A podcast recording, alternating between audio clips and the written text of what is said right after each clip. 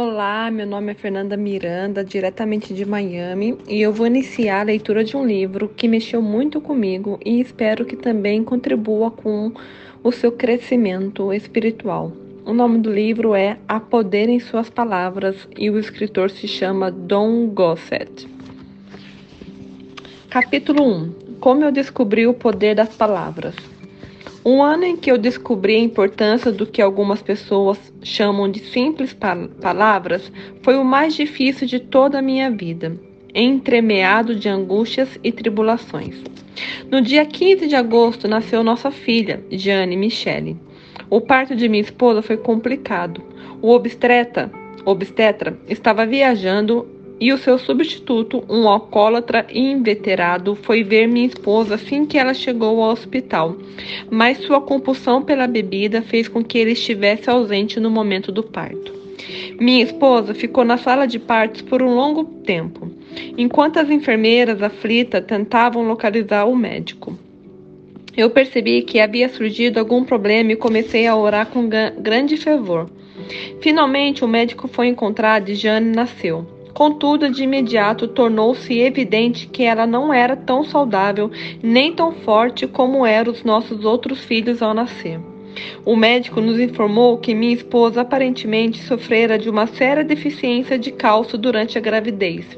O cálcio então fora transferido do feto para a mãe, causando o amolecimento e má formação dos ossos das mãos e dos pés do bebê.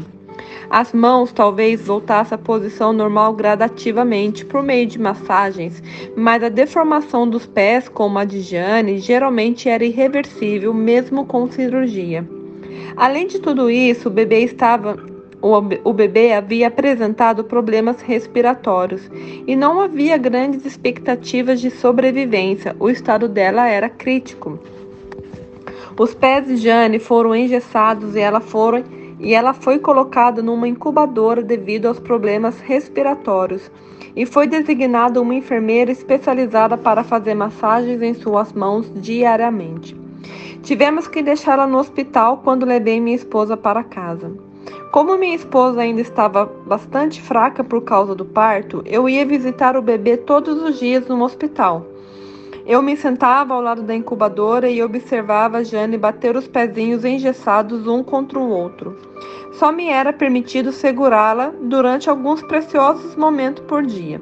Por isso, eu passava a maior parte do tempo orando, pedindo a Deus que tocasse aquela criatura e lhe restaurasse a saúde e o vigor.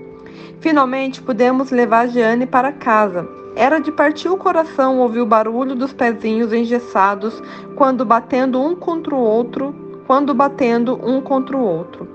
Parecia que Deus dera permissão a Satanás para testar a nossa fé e dedicação até o limite máximo da nossa capacidade. Durante esse período, minha esposa foi acometida de febre reumática. O médico nos informou que sua enfermidade fora causada pela mesma deficiência de cálcio que provocara os pezinhos deformados do bebê. Eu precisei abandonar o trabalho evangelístico para cuidar de minha esposa e dos nossos três filhos, Jane, Michael, de dois anos, e Judy, de um ano. Havia três bebês sob os meus cuidados e, em geral, eu preparava as mamadeiras para todos os três ao mesmo tempo. Apesar do estado de Jane, muitas vezes cheguei a pensar como era linda a visão dos três filhos que Deus nos dera. Durante esse período de tribulação, minha esposa e eu nos aproximamos mais do que nunca do Senhor. Estudávamos a Bíblia exaustivamente e líamos muitos livros edificantes, folhetos e revistas. Algumas semanas depois que a trouxemos para casa, os pés de Jane já haviam crescido tanto que o gesso precisava ser substituído. Quando, quando o Dr. Graham, nosso médico habitual, retirou o gesso, os pés de Jane estavam perfeitamente normais. O Dr. Granda nos disse que nunca viram caso de pés deformados que tivessem sido curados completamente. E continuou ele. Jane apresentou alguns problemas ao nascer e não havia muitas esperanças que ela sobrevivesse. Mas naquele momento ela estava muito bem de saúde. Os pés estavam normais, a respiração ótima. O Dr. Graham mostrou-se muito contente com a recuperação de Jane. Embora soubéssemos que havíamos apresentar que havíamos presenciado um milagre, estávamos tristes porque minha esposa estava sofrendo com febre reumática. Ela havia piorado muito e sofria dores cruciantes dia e noite. Tínhamos a impressão de que nosso bebê, fruto de um milagre, perderia a mãe. Passaram-se algumas semanas e eu não tinha renda nenhuma. Hipotequei os móveis, mas o dinheiro se foi rapidamente. Devido ao seu estado, eu não podia deixar minha esposa sozinha e não tinha dinheiro para contratar uma pessoa para cuidar dela. Muitas e muitas vezes pedi que Deus nos ajudasse a atravessar aquela situação. Numa noite inesquecível, inesquecível, enquanto eu li o Salmo 27 para minha esposa, o Espírito Santo despertou minha atenção para um versículo.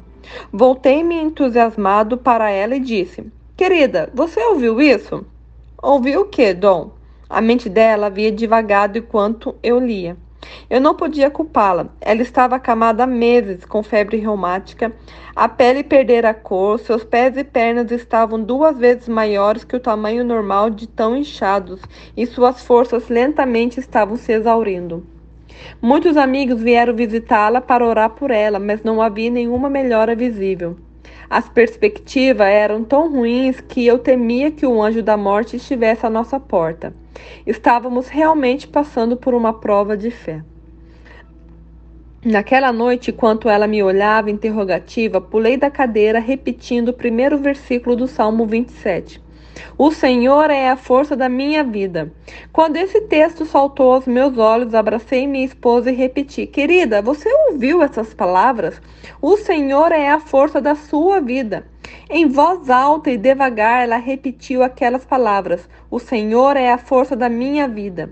Enquanto o espírito a despertava para aquelas palavras, o olhar apático desapareceu dos seus olhos e, com entusiasmo eu não, como eu não via há muito tempo, ela exclamou: Sim, eu estou entendendo. O Senhor é a força da minha vida. Uma alegria que não sentia há meses tomou conta de mim. Agitado, eu quase gritei: Querida, se o Senhor é o Deus, se o Senhor é a força da sua vida, então você não precisa ficar deitada nesta cama. Você não precisa continuar fraca e doente. Em nome de Jesus, você pode levantar e andar levantar e andar depois de todos esses meses na cama, havia perplexibilidade em seu rosto. Então, confiante, ela se levantou devagar. Percebi uma expressão de fé substituir a dúvida e o desespero em seu rosto. Enquanto lutava para ficar de pé, ela gritou exultante: O Senhor é a força da minha vida!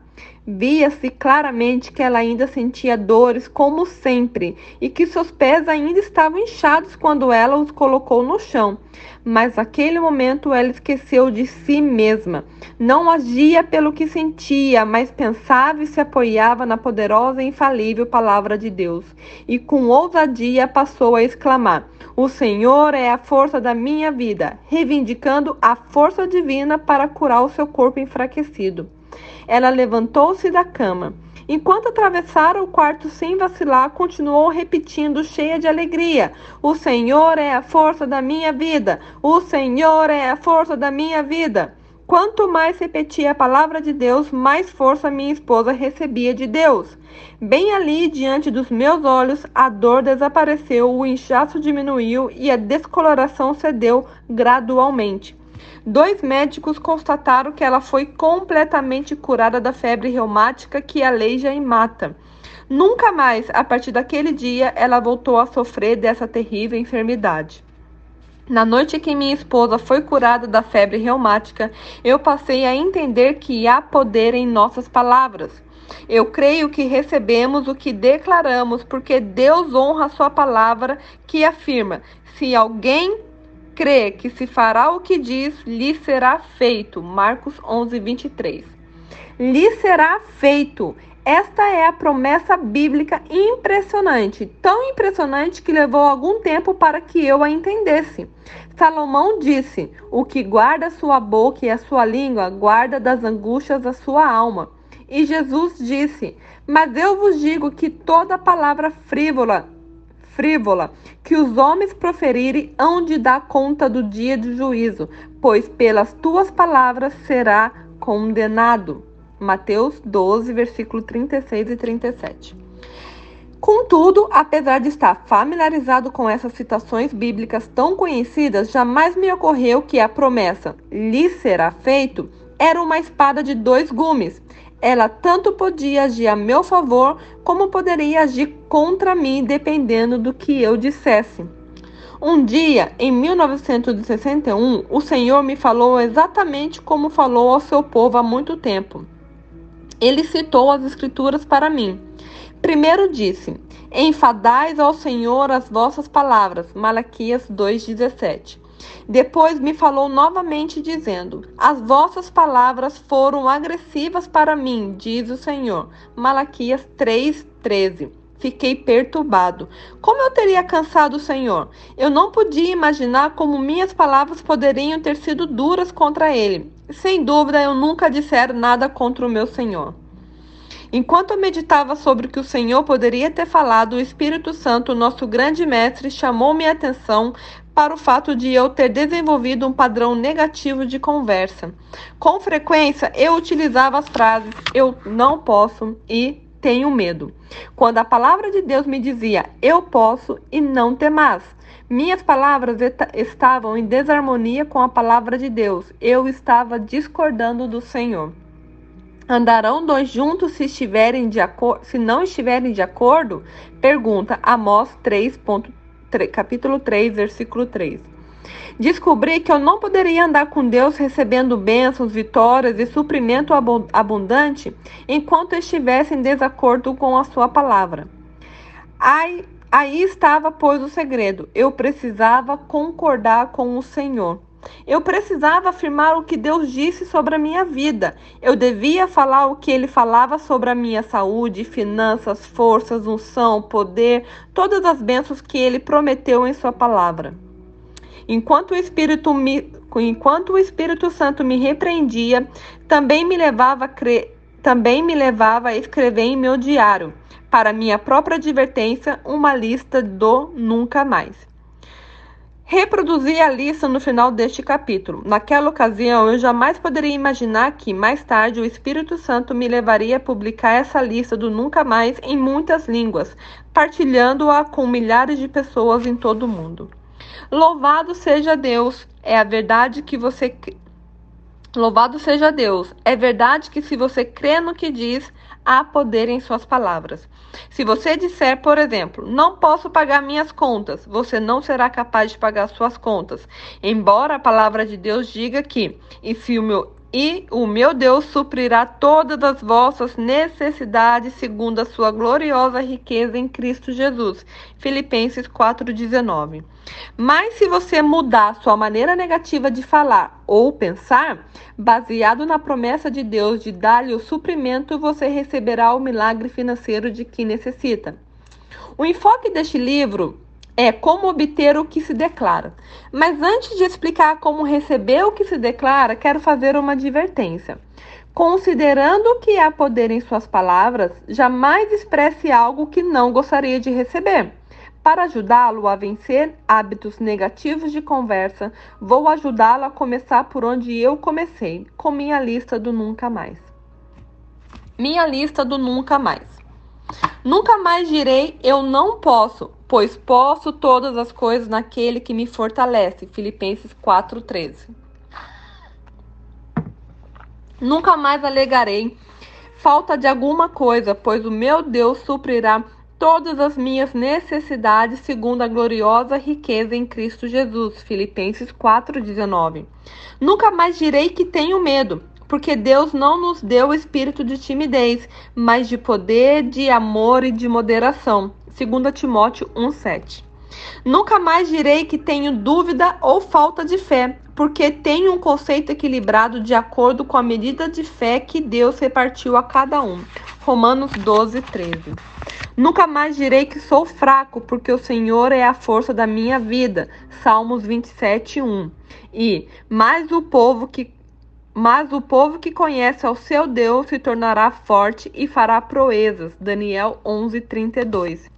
Nunca mais direi que Satanás tem poder em minha vida, porque maior o que está em mim do que o que está no mundo. 1 João 4,4.